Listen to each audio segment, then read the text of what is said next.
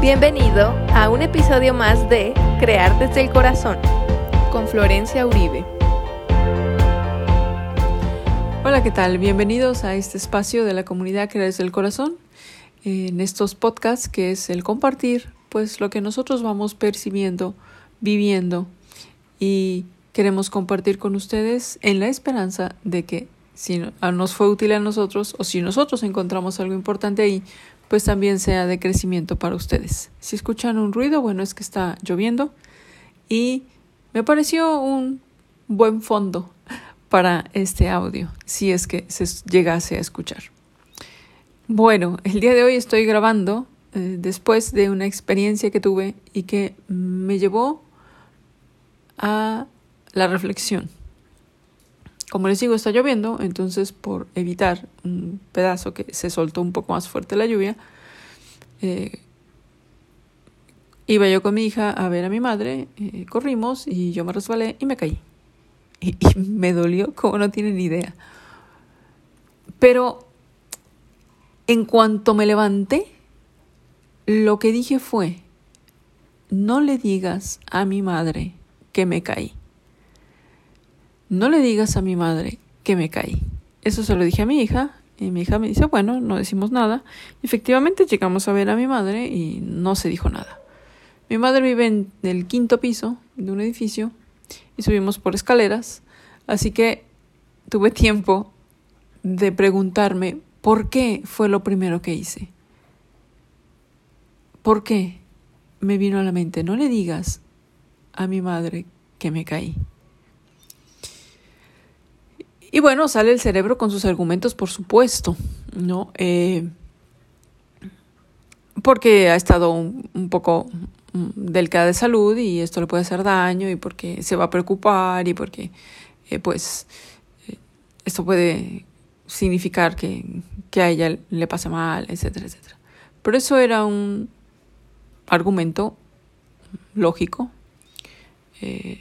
racional, y seguimos subiendo, como les digo, me dolía, entonces íbamos lento, me dio tiempo de decir no, no es realmente por eso. Esa es una razón, pero detrás de ella hay otra más profunda. No quiero que mi madre me vea eh, lastimada, débil. No quiero mostrar que algo no salió bien no quiero mostrar que algo me duele y no quiero mostrar que algo me lastimó. Eh, finalmente logré eh, trascenderlo y llegué, eh, no dijimos nada, me tomé el café que siempre me tomo con ella, platicamos de mil cosas y, y yo seguía con eso. Entonces dije, no, esto hay que trascenderlo y le dije, fíjate que me resbalé y me caí pero yo lo abordé de una manera distinta, no buscando eh, ni hacerme la, la víctima, la mártir de que, ay, me lastimé muchísimo, mamá, ayúdame, sálvame, pero tampoco en esa postura de, no, pero no fue nada, no me dolió, no, no, eh, porque irnos a los extremos evita que obtengamos la información necesaria de cada cosa que nos va pasando, ¿no? Así que, bueno, yo lo logré y yo espero que eh, les sirva a ustedes como, como una motivación para no adormecernos en esas fases de los procesos que tenemos y que a veces nos empiezan a doler, así como a mí me dolió ese golpe. Entonces, cuando nosotros por ejemplo, evitamos eh, que algo nos duela físicamente, no quiero decir que seamos masoquistas, ¿no? Y que eh, estemos en un dolor eh, permanente, pero sí que lo sientas, sí que lo aceptes, sí que digas, me está molestando esto, me está doliendo aquí. ¿Por qué? ¿De dónde viene? ¿Qué, ¿Qué es lo que sucede aquí? Porque ahí puedes tener el principio del trabajo que puedes realizar con un patrón de estos que nos complican la vida, de estas repeticiones, ¿no? Porque así como no quise que supieran que me caí, es posible que tampoco quiera yo que sepan que eh, una relación terminó, que un proyecto no salió, que ya no puedo hacer tal cual cosa, que mm, el nivel económico es menor. No quiero que estas cosas, no quiero que se entienda que esto me está pasando, ¿no? Sino que son ejemplos, ¿no? Entonces, hay veces que nosotros tapamos lo que no va saliendo bien, que tapamos lo que eh, nos hace que los demás nos vean débiles, que los demás nos vean como no capaces de hacer las cosas, como, como fracasados, como que eh, no salió, se equivocó, es débil, le duele, no aguanta nada, ¿no? Y entonces eso, el evitar eh, esas ideas que muchas veces además están en la cabeza de uno, los demás ni siquiera lo ven así. Los demás es probable que lo vean como, bueno, ¿en qué te puedo ayudar? Eh, estoy aquí, te puedo servir de algo. Pero nosotros quizá pensamos que esas ideas que se van a generar los demás de uno mismo eh, es un hecho y a veces solo está en nuestra cabeza. Así que, eh, bueno, a mí me sirvió y la reflexión es esa, que no corten sus procesos, que no se tomen el analgésico luego, luego. Analgésico eh, químico o analgésico de entretenimiento, por ejemplo, series y series y series. Eh, páginas y páginas de Facebook, eh, perfiles y perfiles de Instagram. Eh, todas estas cosas que no nos llevan a nada, pero hace que el tiempo se pase, que la mente se entretiene y que yo dejo de sentir el dolor del abandono, del rechazo, de la pérdida, de la culminación de algo. ¿no? no, hay que sentirlo, hay que sentirlo y preguntarnos, ¿por qué me está doliendo esto? ¿Por qué me está doliendo esto? Y seguro que encontrarás la respuesta así como yo la encontré.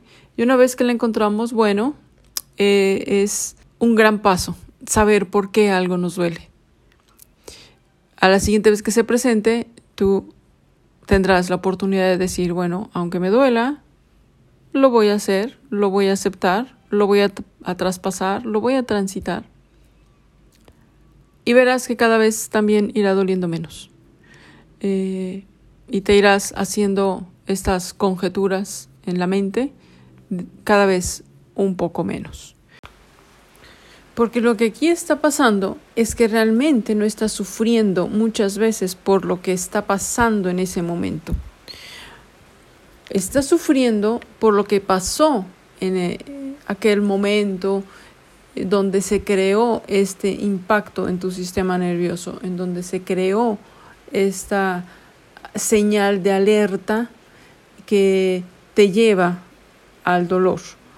Este dolor eh, no precisamente físico, te decía, pero porque a mí me dolía muchísimo eh, las rodillas, fue el golpe que me di, pero el miedo, porque eso, ah, si me preguntan, yo puedo decir, no, a mí no me da miedo que mi madre piense tal cual cosa, no, a mí no me da miedo que piense en esto, piense en aquello, pero la, la, reacción es la que me dio la pauta. Fue lo primero que hice antes de tallarme, antes de ver si me había yo roto algo. Lo primero es no le digas a mi madre que me caí. Entonces esa es una reacción ante un miedo. Un miedo eh, por ahí eh, guardado, eh, escondido, tapado, maquillado en el inconsciente, pero que ante ese dolor hizo que saliera, ¿no? E, este dolor puede ocasionar otro dolor más grande. Y yo sé muy bien de dónde viene. Yo sé eh, de dónde proviene. Mi abuela siempre me decía, desde muy niña, no les des el gusto, que no te vean llorar, eh, tú tienes que ser más fuerte, eh, contener el llanto para que los demás no, no vean que, que no puedes. Eh, sobre todo eso, si resuena en mi cabeza, no les des el gusto que te vean llorar. Entonces, eh, es como una reacción que sale automáticamente, ¿no? Pero ahí está la pista. Ahí está la pista. En esas reacciones que, que nosotros ni sabemos eh, por qué salen, sino que, como me pasó a mí, ¿no? Eh, yo me levanté y fue lo primero que hice, antes de que otra cosa. Entonces, hay que buscar, hay que buscar esas reacciones y, y aceptar de dónde vienen, ¿no? A mí realmente me costó aceptarlo, ¿eh? Me costó decir cómo es que es un miedo a esta a estas alturas, a esta edad y que yo tenga miedo de que alguien me vea débil, eh, particularmente la familia, ¿no? En mi caso. Eh, entonces, eh, pero bueno, lo acepté y entonces ahí empieza la sanación, ahí empieza lo que uno puede trabajar. Pero me dolió el golpe, sí, mucho, pero me dolería que mi madre se enterara. Finalmente no me dolió. Lo que me dolía era el pasado, ¿no? De todas esas veces que me llevaron a, sentirme mal porque yo lloraba y, y, parecía yo una niña débil, eh, unida a muchas historias que no viene el caso contarlas, pero que me fueron creando ese miedo imaginario, porque realmente no pasa nada, pero el miedo se siente, ¿no? Eh, entonces, ese peligro imaginario, más que miedo imaginario, peligro imaginario. Realmente no me pasaba nada eh, si, si, yo lloraba y, y, no era un llanto eh, socialmente aceptado, ¿no? Eh, entonces, ese miedo imaginario me llevó hoy a una reacción. Y bueno, basta de hablar de mí. El, lo que yo pretendo con esto es que ustedes sean capaces de verse a sí mismos, ¿no? No tiene que ser un golpe como el que yo me llevé, pero quizá cuando ustedes eh, reciben un mensaje, una llamada, alguien les cuenta algo, mm, alguien les informa algo y tú reaccionas como yo reaccioné.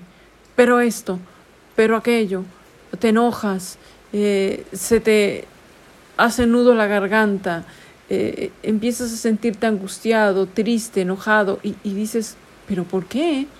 Bueno, no lo tapes, no lo tapes, acéptalo y mejor empieza a escarbar a ver de dónde es que proviene eso. ¿De dónde? ¿No? Y seguramente serás porque no tienes mm, eh, nada menos que yo. Entonces, si yo pude, claro que tú puedes. Entonces empezarás a decir, bueno, quizá eh, llores, quizá te enojes, quizá te empiece la angustia, pero pasado un tiempito como me pasó a mí, también podrás decir, eh, supero esta pequeña eh, inconveniente. ¿no? Y en medio del llanto, en medio del enojo o en medio de la angustia, podrás dar una respuesta mucho más adecuada, una respuesta desde el corazón. Que estén muy bien y nos vemos en la próxima. Esto fue un espacio para ti en crear desde el corazón.